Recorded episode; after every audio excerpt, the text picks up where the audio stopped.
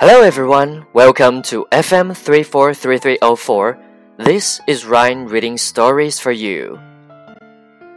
The Rich Uncle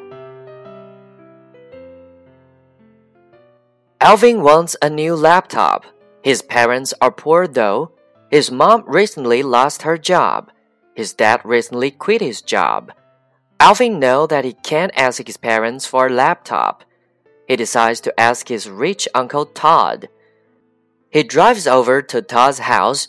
Todd's house is beautiful. It has three stories. There is a chandelier on the ceiling. There are expensive paintings all over the place. There are five bedrooms and four bathrooms. Alvin wishes he could live there. Todd offers him something to eat. Alvin says, No thanks, I already ate. Todd asks him why he's coming. Alvin does not know what to say. He does not want to come off as rude. My laptop is really old, and I need a laptop for school. I would ask my parents, but they don't have jobs anymore, Alvin says. I understand, Todd says.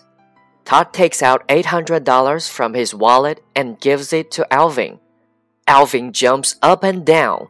He has never felt so happy in his entire life. His mom asks Alvin why he is so happy. Alvin does not say anything. He doesn't want to make his mom feel bad.